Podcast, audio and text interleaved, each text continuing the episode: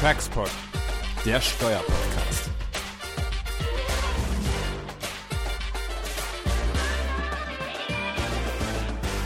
Herzlich willkommen zu einer weiteren Textport-Folge. Wir sind immer noch in Corona-Zeiten unterwegs, deshalb ist auch dieser Textport fernmündlich aufgenommen und nicht live vor Ort. Mm, und wir wollen uns auch in diesem Textport mit Corona beschäftigen. Glücklicherweise, das wird sicher viele freuen, aber nicht mit dem Steuerrecht von Corona, sondern ausnahmsweise mal mit einem nicht steuerlichen Thema. Und zwar haben wir ein Interview geführt mit Herrn Peter Wippermann. Und Herr Wippermann ist ein sehr bekannter Trend- und Zukunftsforscher, der uns in einem sehr spannenden Interview, was jetzt gleich folgt, erläutert hat und seine Einschätzung dazu gegeben hat, wie Corona und wie diese Krise ähm, verschiedene gesellschaftliche Entwicklungen katalysieren wird und welche Auswirkungen es letztlich auf unsere Arbeitswelt geben wird. Zum Steuerrecht kommen wir dann in der Folge danach zurück. Wir hatten ja schon in der letzten Folge angedeutet, dass die USA deutlich kreativer sind, was die punktuelle Veränderung des Steuerrechts zur Wirtschaftsförderung angeht. Und auch wir haben das deutsche Steuersystem mal daraufhin überprüft, welche Einzelmaßnahmen eigentlich hier wichtig und relevant werden könnten, um den Unternehmen hier zu helfen, ohne dass der Staat gleichzeitig auf zu viel Steuersubstrat verzichtet. Aber das beim nächsten Mal und jetzt erstmal viel Spaß beim Interview mit Peter Wippermann und der Zukunftsforschung. Ja, also wir haben Herrn Professor Peter Wippermann in der Leitung. Hallo. Ähm, einer der bekanntesten, wenn nicht der bekannteste Zukunftsforscher Deutschlands. Ähm, auch lange unterrichtet an der Volkwang-Universität. Und ähm, ja, wir sind sehr froh, Peter, dich jetzt hier in der Leitung zu haben. Ja, grüß dich, Jens. Und die Idee ist ja so ein bisschen von dir mal eigentlich zu hören, was kommt eigentlich nach Corona? Ja, ich glaube, da machen sich ja irgendwie viele Gedanken. Wir werden ja auch noch ein bisschen was dazu erzählen, der Götz und ich, was wir uns so vorstellen, was so steuerlich passieren könnte. Aber ich glaube, die Menschen interessiert ja auch so, was kommt eigentlich? Ja, wie wird sich die Welt möglicherweise verändern? Vielleicht auch gar nicht. Und, äh, und ich vermute mal, Peter, du hast die Zeit im Homeoffice genutzt, um mal einen Blick in die Zukunft zu werfen. Ja, und da, vielleicht kannst du uns mal so ein bisschen daran teilhaben lassen. Also ich weiß natürlich nicht, was nach Corona kommt, aber man kann ähm, sehr deutlich erkennen, dass sich ähm, bestimmte Infrastrukturen ähm, auf Warp-Geschwindigkeit beschleunigt haben, und zwar alles, was äh, mit digitaler und virtueller ähm, Automation zusammenhängt. Ähm, man muss sich das so vorstellen, dass diese Technologien ja alle schon längst ähm, in der Gesellschaft angekommen sind, dass sie aber nicht wirklich intensiv genutzt worden sind. Videoconferencing ist mittlerweile ein Tool in den Schulen geworden, im Business geworden. Ähm, und man sieht sozusagen die Akzeptanz, die im privaten schon seit längerem ähm, zu beobachten ist, dass man Bilder und Ton synchron übermittelt, wenn man sich unterhält, äh, hat sozusagen den ähm, Durchbruch durch die äh, Corona-Krise erhalten.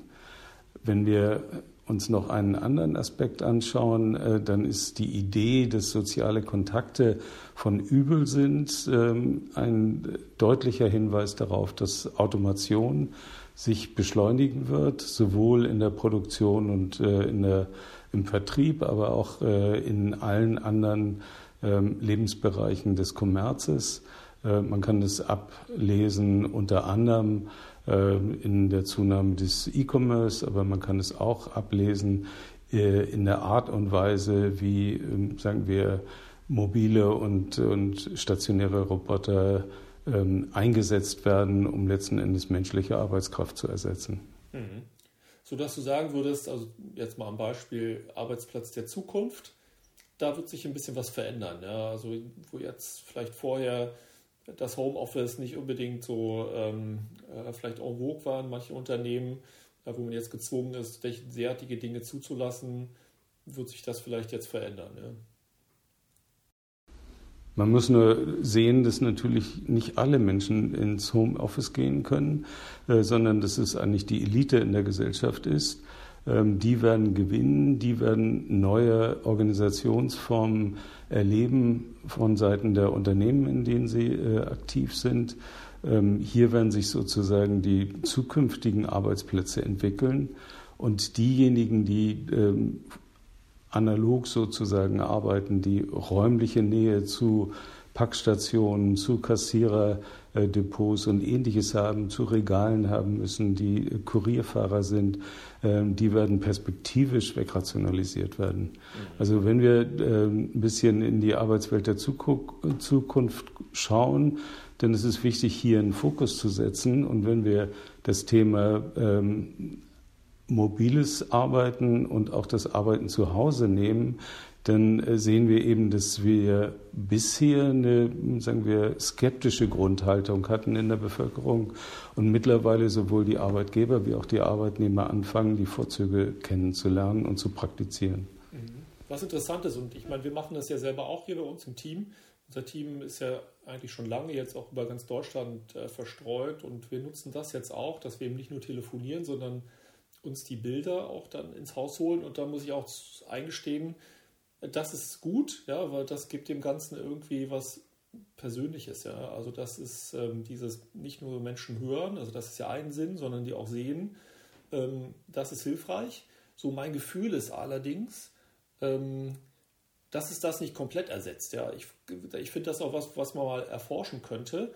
Also ich habe so das Gefühl, um, ich sag mal, eine Beziehung neu aufzubauen, ähm, und da Vertrauen zu schaffen, sind solche Medien, weiß ich nicht, also nach meinem Gefühl nur eingeschränkt geeignet, weil tatsächlich dann wirklich nur eingeschränkte Sinne hier betätigt werden. Ja? Also in so einem persönlichen Meeting hat man ja doch eben auch einen größeren Ausschnitt der Persönlichkeit. Man hat eben auch vielleicht sogar seinen Geruchssinn. So, aber das ist so mein Gefühl. Ich weiß nicht, ob du das teilst, ja, aber das so ist so ein bisschen meine Erfahrung nach den zwei Wochen jetzt hier des Eingesperrtseins, ja. Ja, man kann das ähm, beobachten, wenn man in die ähm, privaten Nutzung von äh, Videoconferencing geht. Eine App, die im Moment äh, neben Zoom einen ungeheuren Erfolg hat, ist Houseparty. Bei Houseparty kann man bis zu acht Freunde live äh, im Handy äh, sehen und mit ihnen interagieren. Äh, und das deutet schon darauf hin, dass sozusagen die Freundschaften vorher geschlossen worden sind. Mhm. Ähm, und das werden wir auch in der äh, Arbeitswelt finden. Die Teams, die sich ähm, von, zur, von der Tradition her schon kennen, äh, werden es sehr leicht haben, in der virtuellen Welt zu arbeiten. Ähm, diejenigen, die nachher dazukommen, werden eine Zeit brauchen. Und wir werden immer wieder eine Kombination, wenn die äh, Corona-Krise vorbei ist, haben zwischen räumlicher Nähe und virtueller Nähe. Das Interessante dabei ist eigentlich, dass die virtuelle Nähe eine ungeheure Rationalisierungsmöglichkeit in sich birgt. Und das wird äh, der Anlass sein, dass die Firmen sich neu strukturieren, neue Organisationsarten äh, haben, wie man zusammenarbeitet in dieser, sagen wir, hybriden Arbeitswelt. Ähm, und ähm, dieser Treiber Technologie bringt wirtschaftliche Vorteile, ist etwas, was insgesamt sozusagen den Ausblick auf die Nach-Corona-Krise plausibel werden lässt, dass es nämlich letzten Endes nach wie vor um wirtschaftliche Entscheidungen geht und nicht um romantische Entscheidungen.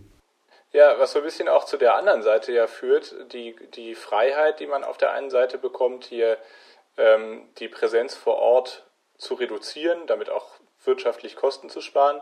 Auf der anderen Seite stellt sich natürlich die Frage, wie man die Arbeitnehmer dann auch entsprechend kontrolliert. Ja, sehen Sie da schon irgendwelche Tendenzen? Ich glaube, das ist äh, etwas, was ähm, noch relativ ähm, aushandelbar ist. Äh, man muss sehen, dass sozusagen die Datenschutzgrundverordnung ähm, ja viele Jahrzehnte oder zumindest anderthalb Jahrzehnte ähm, gebraucht hat, um äh, Gestalt anzunehmen. Und die Art und Weise, wie man sozusagen Arbeitszeit vereinbart und letzten Endes ja auch für beide Seiten kontrolliert, wird auch wieder 10, 15 Jahre brauchen. Ähm, da Juristen jedenfalls aus meiner Perspektive immer sehr langsam sind und die technischen Möglichkeiten sich enorm schnell entwickeln. Also technisch gesehen ist die Kontrolle jetzt schon möglich. Äh, ob es angebracht ist, äh, den Arbeitnehmer wirklich technisch zu überwachen, ähm, möchte ich bezweifeln. Und das ist ja Teil der aktuellen Diskussion äh, in der Corona-Krise. Darf man Bewegungsdaten nutzen? Sollte man sie nutzen? Wie weit müssen sie anonymisiert werden? Wie kann man sie speichern? Ähm, also hier sind sozusagen noch keine ähm, moralischen ähm, Gesetzmäßigkeiten formuliert. Das ist interessant, dass du es ansprichst. Also ich kann mich erinnern, jetzt die Datenschutzgrundverordnung, die ja wirklich äh, deutlich zu weit in allem geht, ja, kann man fast sagen, ähm, wurde ja von vielen beklagt. Ja, und jetzt in mhm. Zeiten von Corona ist man relativ schnell dabei zu sagen, ach ja, unsere Bewegungsdaten zum Schutz der Volksgesundheit, das passt schon. Also das muss ich sagen, mhm. hat mich schon gewundert, dass man solche Werte ähm, so schnell dann einfach auch bereit ist, dann aufzugeben. Ja.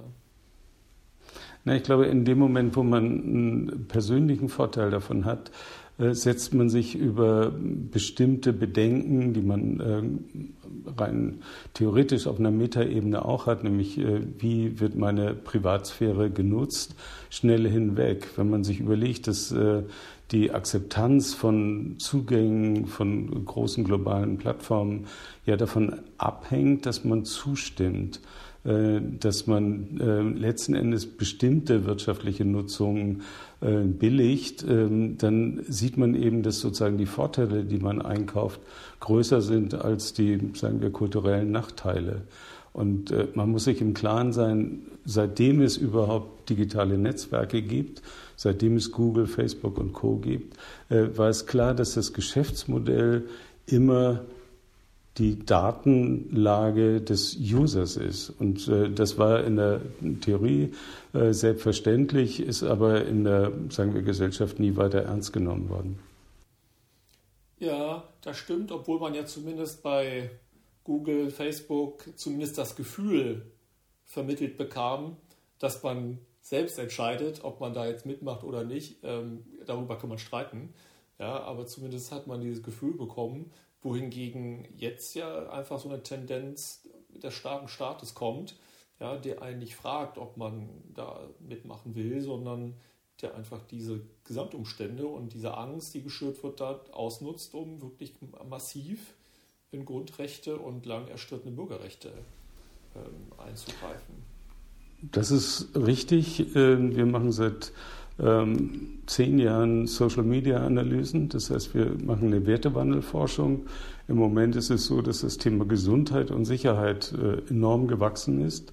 Und wenn man sieht, dass sozusagen unter dem Aspekt halt Gesundheit und Sicherheit ähm, die Nutzung digitaler Infrastrukturen von den meisten begrüßt wird, sieht man eben, dass die Akzeptanz oder sagen wir das Verlangen nach einem starken Staat, der letzten Endes die Sicherheit garantiert, in Deutschland enorm zugenommen hat. Da, was, da ist was Kulturelles, Peter, und äh, das fände ich interessant, wenn du da vielleicht mal einen Blick in die Zukunft werfen könntest. Ja, wie wird sich unsere Gesellschaft vielleicht jetzt unabhängig von digitalen Themen, wo wird die sich eigentlich hinentwickeln? Ja, weil du hast schon angesprochen, ähm, äh, der, der, autoritäre oder starke Staat, der ruft danach, ähm, der wird gegenwärtig immer lauter. Wir sehen in der letzten Vergangenheit, dass Autokraten äh, in, überall auf der Welt enorm Zuspruch erfahren in ihrer Bevölkerung. Ja, und, ähm, und so mein Gefühl ist so, es ist irgendwie so eine Stimmung, die konnte man sich vielleicht vor 30, 40 Jahren gar nicht vorstellen. Ja, du gehörst jetzt zu einer Generation, Peter, du hast aktiv da die Volkszählung, äh, meine ich, miterlebt. Ja, und, ja äh, blockiert. Ja. Und, mhm.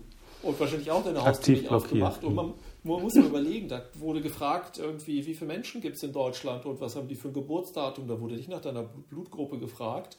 Und, ähm, und wo sind wir jetzt? Ja, also da ist aus meiner Sicht eine echte Verschiebung.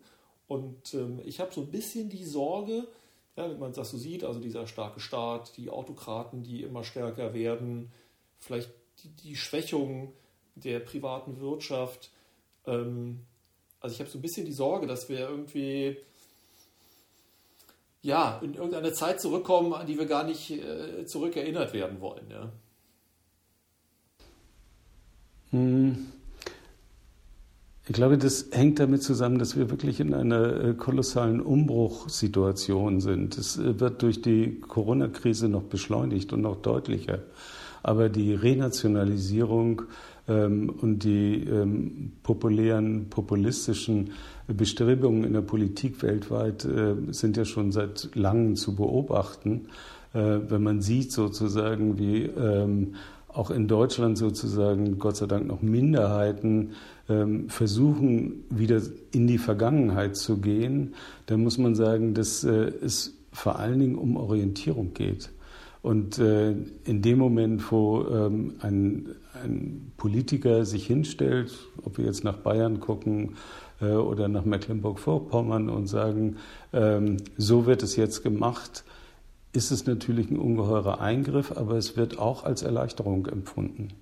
Und äh, die Entscheidung, ob man ähm, Mundmasken tragen soll oder nicht, ähm, erwartet man eigentlich, dass das verbindlich ähm, angeordnet wird oder ähm, hier sozusagen Klarheit existiert.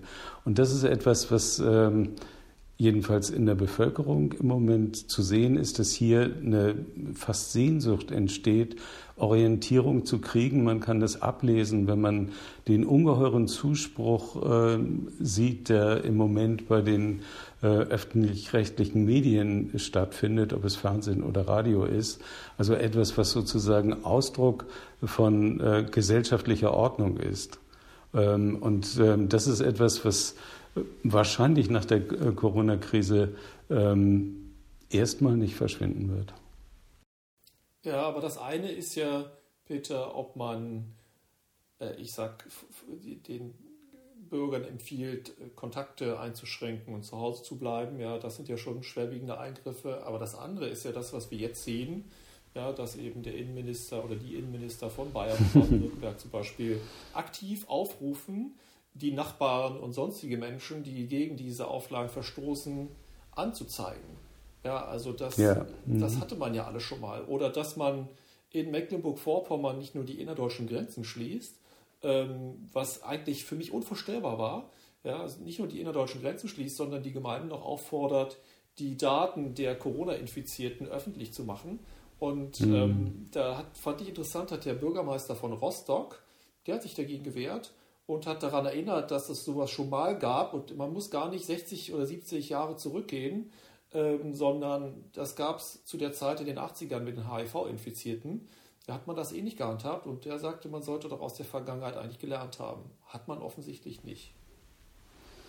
Ich glaube, das sind Extremfälle, die man äh, meiner Meinung nach ähm, wieder zurückgenommen werden. Ähm, aber trotzdem, das, was dahinter steckt, ist einfach äh, diese Sehnsucht, es gibt irgendwo eine Institution, die in irgendeiner Weise legitimiert ist, sei es durch die Wissenschaft, also was sagen Virologen, äh, was setzen Politiker um ähm, und diese, diese Gläubigkeit sozusagen nach autoritären Entscheidungen äh, ist natürlich in der Vergangenheit äh, gar nicht vorstellbar gewesen. Aber unter dieser, äh, sagen wir, Unsicherheit, in der wir leben, wird es nicht nur akzeptiert, jedenfalls von der Mehrheit, sondern es wird sogar gewünscht. Und es geht natürlich darum, neue Grenzen zu zeigen. Ich glaube, das ist etwas, was in der Technologie deutlich wird.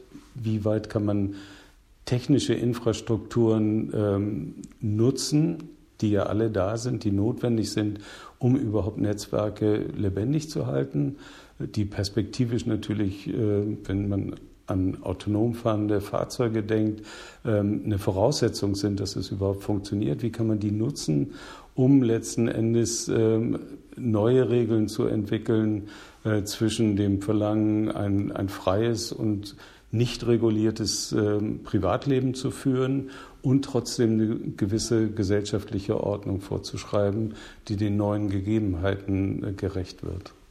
Und ich glaube, wenn man jetzt nach China schaut, dann sieht man natürlich also die reale Gegenwelt. Und wenn dort autonom fahrende Lieferfahrzeuge die Lebensmittel vor die Tür bringen, ähm, würde man das im Zweifelsfalle begrüßen, weil es eben keine soziale Nähe gibt, aber trotzdem ähm, die Notwendigkeit äh, der Lebensmittelverteilung ähm, organisiert wird. Wenn diese Roboter aber gleichzeitig Gesichtserkennung haben ähm, und ähm, letzten Endes die Leute kontrollieren, ist es etwas, was hoffentlich, jedenfalls in Deutschland, abgelehnt wird. Mhm. Aber man muss sehen, dass natürlich Gesichtserkennung schon beim Flughafen äh, selbstverständlich geworden ist, bei der Einreise und ähnliches. Ich muss mal eben eine Tür aufmachen, weil jetzt kommt meine Lebensmittellieferung. Äh, wir, wir machen gleich weiter. Augenblick, tschüss. Alles klar. Ja, wir waren ja gerade so ein bisschen bei, ich glaube, bei der Frage äh, Gesichtserkennung und wie weit sind eigentlich die Menschen bereit, äh, ihre, ihre Grundrechte da aufzugeben. Ja? Und man, also ich verstehe dich auch so, dass, dass die Menschen auch nach Corona äh, wahrscheinlich noch viel offener sein werden, ähm, eben solche Dinge dann eben preiszugeben. Ja. Aus anderen Ländern kennt man das ja. Ähm, äh, ich kann ja mal kurz berichten aus den Emiraten, wie das da läuft. Ja. Bei der Einreise wird man ja digitalisiert. Ähm, und das ist so, dass überall Kameras sind. Und die wissen immer, wenn du dich im öffentlichen Raum bewegst und auch in Hotels und so weiter, ähm, wo du bist. Ja? Und äh, es gab ein schönes Beispiel, wenn man die Straße bei Rot dort überquert, das ist natürlich nicht erlaubt. Und das wird anders als in, äh, hier bei uns, gerade im Rheinland, äh, wird das da geahndet. Und dann bekommst du da tatsächlich dein Bußgeldbescheid, ja, mit einem Foto von irgendeiner Kamera. Und dann wird dir gesagt, hier, da bist du hier Nachweis bei Rot über die Straße gegangen. Dann muss man die Schuhe abgeben. Ja, und wenn du dann vor allem das nicht bezahlst dort, äh, ja, also wenn du kein Emirati bist, ähm, und das nicht machst, dann wirst du anschließend ja. ausgewiesen. Ja? Und dann, äh, also da verstehen die, verstehen ja. die keinen Spaß. Das fand ich wirklich interessant. Ja. Aber es sind natürlich Entwicklungen, die wir in Singapur ähm, ganz ähnlich beobachten können. Und ähm, wenn man jetzt ähm, nochmal zurückgeht auf die ähm, Covid-19-Krise, dann sehen wir, dass eben Südkorea ähm, das konsequent angewandt hat und offensichtlich relativ erfolgreich damit war. Und ich glaube, äh, dass gerade so unter extremen ähm, Aspekten Dinge akzeptiert werden, ähm, um ein, ich sage das jetzt mal in Anführungszeichen, höheres Ziel möglichst schnell zu erreichen. Und ähm, diese ähm, sagen wir, Überwachung der Bevölkerung durch den Staat ist ja etwas, was auch bei uns ähm, kontinuierlich zugenommen hat. Auch vor der Krise und vor sozusagen der tatsächlichen Vernetzung. Ähm, und ähm, die Wahrscheinlichkeit, dass sich das total umkehrt, sehe ich als gering. Das, was interessant ist, dass wir ähm, in der jüngsten Vergangenheit eigentlich einen Rückgang äh, der Akzeptanz von den alten großen Volksparteien zu beobachten hatten und äh, das plötzlich jetzt sozusagen aus einer, würde ich sagen, fast desolaten politischen Situation heraus sehr ähm, ja, autoritäre Anweisungen kommen, die aber akzeptiert werden. Ja, Götz, willst du noch? Ja, du hattest. Äh, mhm.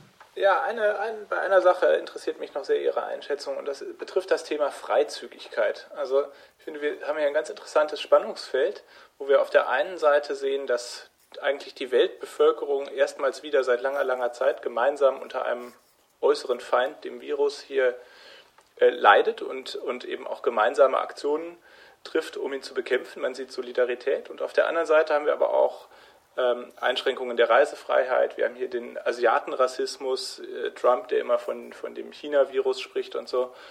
Ähm, und ich frage mich tatsächlich, wie das unsere Globalisierung eigentlich im Endeffekt beeinflussen wird, weil die ja hier auch im Grunde genommen erstmals ganz stark als Gefahr in Erscheinung tritt. Also es gibt ja erstmal die überraschende Feststellung, dass ausgerechnet China und auch Russland die Rolle übernommen haben, die früher äh, Amerika ähm, selbstverständlich innehatte, nämlich zu helfen, wenn äh, die Not am größten war. Also in dem Moment, wo China äh, in Europa ähm, zum Retter wird in der Corona-Krise, haben wir wirklich eine neue Situation. In dem Moment, wo Putin Italien hilft, ist das auch etwas, was eher ungewöhnlich ist. Und man sieht, dass sozusagen die Renationalisierung schon lange vor der Krise angefangen haben, aber durch die Haltung der USA natürlich sich beschleunigt hat. Ähm, das, was äh, interessant ist, meiner Meinung nach, ist, dass wir ja unabhängig ähm, von nationalen äh, Einheiten plötzlich auf der Metaebene global agierende IT-Konzerne haben, die kurz davor waren, politisch zerschlagen zu werden. Und das scheint sich ähm, ja unter dem Eindruck der Krise geradezu gewandt, äh, gewendet haben, gewandt haben, äh, dass ähm, man sagt, okay, das sind eigentlich die Kräfte, die uns letzten Endes in die Lage versetzen, die Krise auch wirklich gut zu bewältigen. Und äh, diese Veränderungen sozusagen, Switch aus den alten ähm, politischen Einheiten in technologische globale Einheiten auf der einen Seite und auf der anderen Seite sozusagen ähm, die Überlegung, zumindest äh, deutscher, aus deutscher Sicht, ist es sinnvoll, dass wir abhängig sind im Gesundheitsmarkt von der Produktion von Arzneimitteln aus China? Können wir das nicht wieder zurückholen? Kann man nicht die Automatisierung so weit vorantreiben, dass ein Großteil der ausgelagerten Produktion wieder im Inland gemacht wird. Also es gibt Dynamiken, die plausibel sind, ähm, die letzten Endes immer wieder eine Rückkopplung haben in den neuen Möglichkeiten der digitalen Technologie ähm, und die einfach die Gewichte verändern in einer Zeit, wo äh, Corona sozusagen das große Thema ist aber unter diesem großen Thema bereits äh, Strukturen sich verfestigen für die Zeit nach der tatsächlichen Pandemie. Da hätte ich auch noch eine Frage, Peter. Wir sind ja im Grunde schon ein bisschen nah an der Frage Volkswirtschaft und wo wird sich auch wirtschaftlich vielleicht ähm, Deutschland hin entwickeln. Da machen sich ja viele Sorgen gerade und ähm, äh, fragen sich, gibt es eine Weltwirtschaftskrise? Ähm, wo geht Deutschland eigentlich hin, was passiert mit dem Euro, ja, die langfristigen Staatsanleihen, die Zinsen dafür sind gestiegen, was ein Zeichen dafür ist, dass ein bisschen das Vertrauen schwindet in den Euro. Aber ich sage mal anders als zur Finanzkrise 2007, 2008, da war ja Deutschland wirtschaftlich ganz gut aufgestellt, jedenfalls was die Automobilindustrie anbelangt, ähm, hat man ja möglicherweise jetzt Zweifel, ja, ob da die, der Bereich der Industrie das schafft. Ja. Und da wäre es ganz interessant, mal von dir zu hören, was glaubst du eigentlich? Ja, wo geht unsere Wirtschaft hin? Hängen wir so stark an unserer Automobilindustrie und äh, vielleicht auch da für unsere Zuhörer? Ähm, äh, ich kann mich noch gut daran erinnern, Peter, als wir, weiß nicht, das muss so vor zehn Jahren etwa gewesen sein, wir auf Mallorca beide gesessen haben, äh, in unserem Lieblingshotel Glas Wein getrunken haben und dann hast du erzählt, Jens, da gibt es so einen Autohersteller, ich glaube, der wird die Welt revolutionieren. Da habe ich gesagt, ja, wie meinst du denn? ja, der heißt Tesla. Und äh, ja, wer immer Tesla ist, ähm, was machen die denn? Ja, die bauen Elektroautos und total interessiert und hast mir berichtet, ähm, wie falsch auch ähm, deutsche Unternehmen Autos denken, ja, nämlich so eher von den von, ihren, von, ihren, von ihrer Ingenieurskunst her und wie Tesla ein Auto denkt, nämlich eher von der Vernetzung her, vom Menschen her gedacht, wie der das Auto nutzen will. Und äh, ja, jetzt fahre ich selber Tesla, aber man äh, sieht so ein bisschen, wo sich die Welt hin entwickelt hat. Ja. Und deswegen, das würde mich mal interessieren, bekommen wir da auch im Bereich unserer sozusagen industriellen Produktion, bekommen wir da diesen Change hin und wie ist da deine Einschätzung? Also ich würde so ein bisschen ausweichend antworten, äh, weil ich glaube, das Spannende dabei ist, dass Tesla ja nie behauptet hat, dass er ein Automobilhersteller ist, sondern dass er ein Anbieter ist, sagen wir, die ähm, Situation des Klimawandels durch neue Energien, neue Mobilität zu verändern. Äh, wenn man das abstrahiert, dann ist man ganz schnell bei dem Thema Purpose, was im Marketing ja im letzten Jahr enorm gefeiert wurde. Ähm, und die gesellschaftliche Verantwortung oder sagen wir der Nutzen eines Unternehmens für eine Gesellschaft, das wird äh, ganz entscheidend sein. Und die Fragestellung ist natürlich, ähm, welchen Beitrag leistet eigentlich die deutsche Automobilindustrie für die Gesellschaft oder leistet die Gesellschaft nicht mittlerweile viel mehr einen Beitrag, äh, dass die Arbeitsplätze in einer Automobilindustrie, die sich lange geweigert hat, neu zu erfinden, ähm, erhalten bleiben. Also da hat sich das schon umgekehrt, wenn man sieht, dass im Moment die ähm, Lobbyorganisationen der äh, Automobilzulieferer und der Automobilindustrie in Europa vorstellig geworden sind bei Frau von der Leyen, um zu sagen, ob man nicht CO2-Regelungen ähm, einfach aufheben kann oder aufschieben kann, äh, dann sieht man eben, dass sozusagen die Bereitschaft, wirklich innovativ zu sein, nicht sehr stark ausgebaut ist, jedenfalls nicht in, in Teilen dieser Industrie. Und ähm, das ist, glaube ich, das Notwendige. Und wenn, wenn wir uns zurückerinnern, äh, dass wir bei der äh, Finanzkrise, bei der New Economy.com-Blase immer wieder eigentlich so die Idee hatten, wir könnten zurück in die alte Welt und alles wird äh, wunderbar und das Internet verschwindet wieder und so. Da müssen wir jetzt wirklich mal akzeptieren, äh, dass die digitale Infrastruktur vorhanden ist, sich beschleunigt und dass diejenigen, die das nutzen, ob es jetzt E-Mobility ist oder ob es äh, neue Arbeitsstrukturen sind, die meiner Meinung nach auf die Vier-Tage-Woche hinauslaufen, ähm, oder ob es einfach äh, Automationen statt äh, menschlicher Arbeit sind, ähm, dass das sich etabliert hat, wirtschaftlich konkurrenzfähig ist und zwei große, äh, sagen wir, Pole hat, in denen sich das entwickelt. Das eine ist natürlich nach wie vor äh, Amerika und das andere ist China. Und dann äh, weiß man, äh, es wäre vielleicht doch sinnvoll, das, was jetzt in den Schulen passiert, dass man sich über, ähm, sagen wir, Distanzlearning Learning, äh, mehr Gedanken macht als in der Vergangenheit digitale, sagen wir, Unterrichtsformen einübt, dass man vielleicht das Thema äh, Telemedizin äh, weiter etabliert und dass man einfach äh, auch im Bereich der Mobilität äh, nicht so sehr auf das Produkt guckt, sondern letzten Endes auf die Lösung, wie bringt man Menschen von A nach B.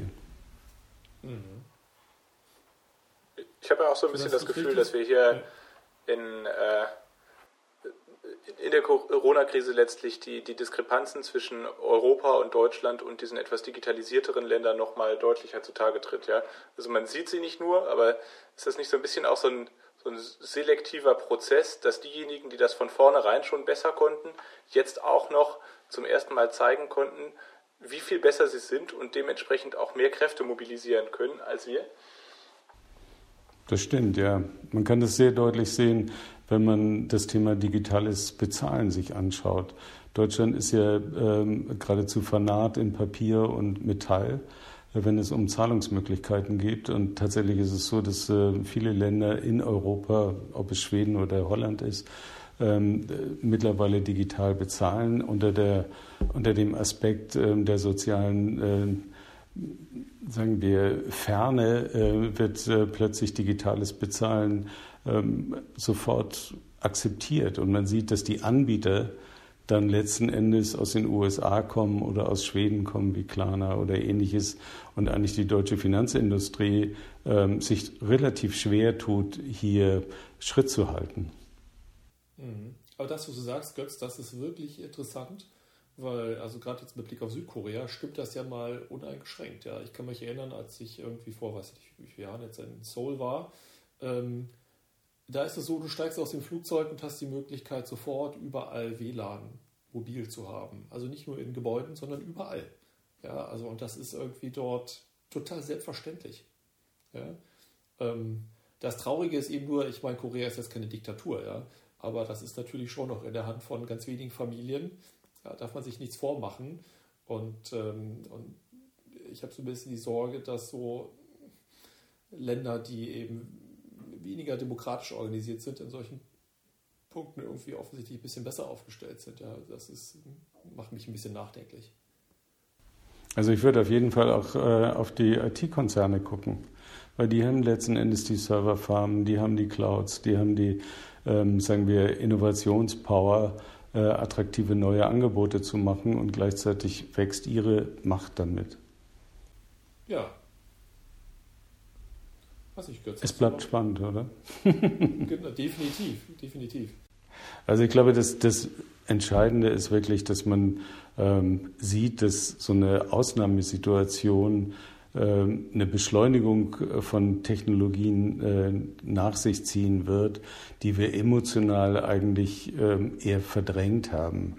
Und die Idee, dass wir ähm, zwei Ebenen haben, nämlich eine Infrastruktur, die wir wirklich brauchen und nutzen in der virtuellen Welt und gleichzeitig eine Sehnsucht haben, in der physischen, biologischen Welt sozusagen Retrotrends zu leben. Das ist der Widerspruch, der dann aber in erster Linie im Marketing gelöst werden muss. Aber das ist interessant, das ist eigentlich ein schönes Schlusswort, Peter. Aber wenn ich das mal zusammenfassen darf, du sagst im Grunde, Corona ist eigentlich nichts weiter als so eine Art Katalysator, der technische ja. Entwicklung beschleunigen wird, der aber auch gesellschaftspolitische Entwicklung beschleunigen wird. Ja, sei es ins Positive oder in gesellschaftspolitischer Hinsicht vielleicht auch, jedenfalls aus meiner Perspektive, vielleicht auch ins Negative. Ja, ich glaube, dass äh, wir uns im Klaren sein müssen, dass wir eine wirklich neue Realität haben, die nicht so überraschend ist, wie man das vielleicht annimmt, aber die danach schreit, dass wir neue Regeln entwerfen, was wir wirklich wollen. Und da seid ihr natürlich gefragt wir tun uns ja ein bisschen schwer damit, wenn man den deutschen Steuergesetzgeber zumindest mal anguckt. Da passiert ja nicht zu viel. Ja, aber ja, das, äh, also die, die Formulierung sozusagen von äh, Antworten äh, auf eine veränderte gesellschaftliche Situation ist natürlich etwas, was total notwendig ist. Und das Fortschreiben letzten Endes der Ideen der Industrialisierung wird nicht funktionieren. Ja, ich würde sagen, das lassen wir mal so stehen, lieber Peter danken dir ganz okay. herzlich, dass du äh, für uns heute ähm, Rede und Antwort äh, äh, gestanden hast und ähm, ja, wünschen schöne Grüße nach Hamburg. Und ja, danke, war mir ein Vergnügen. Durch die, durch die Corona-Krise. Ja, genau. bleibt gesund. Und bis ja, vielen Dank. Danke. Auf Wiederhören. Ciao.